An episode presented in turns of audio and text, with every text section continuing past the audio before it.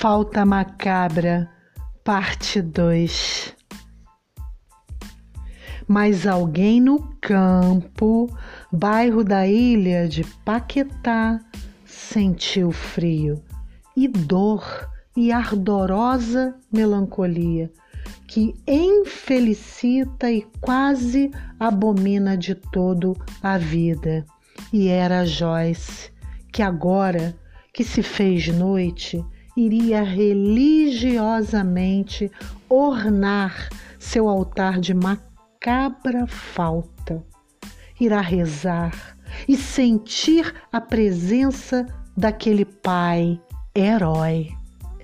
Seu rito mudava apenas as flores e cores de toalha que cobriam seu grande móvel de madeira de lei escura que ela nem mesmo sabia a origem, mas que vicejava limpinho e lustroso, abrigante fiel dos mais caros retratos de família, intocáveis por outras mãos que não fossem as suas.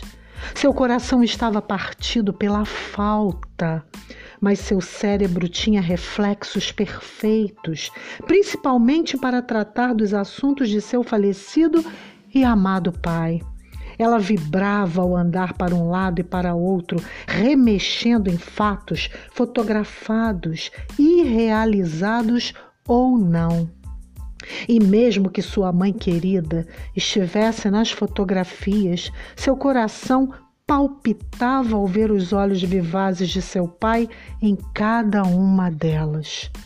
Já eram nove da noite quando o sino campainha tocou insistente e ela, que não costumava receber visitas, com exceção das agendadas, ficou meio descontente. Já estava de hobby, mas procurou andar até a tal janela da frente para, em seu quarto, descortinar o mistério. Foi quando, pela fresta de uma cortina pesada, visualizou um belo homem.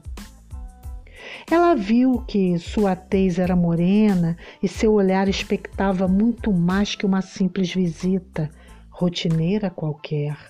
Percebeu algo meramente familiar naquela face, porém não reconheceu nesta sequer um conhecido do local.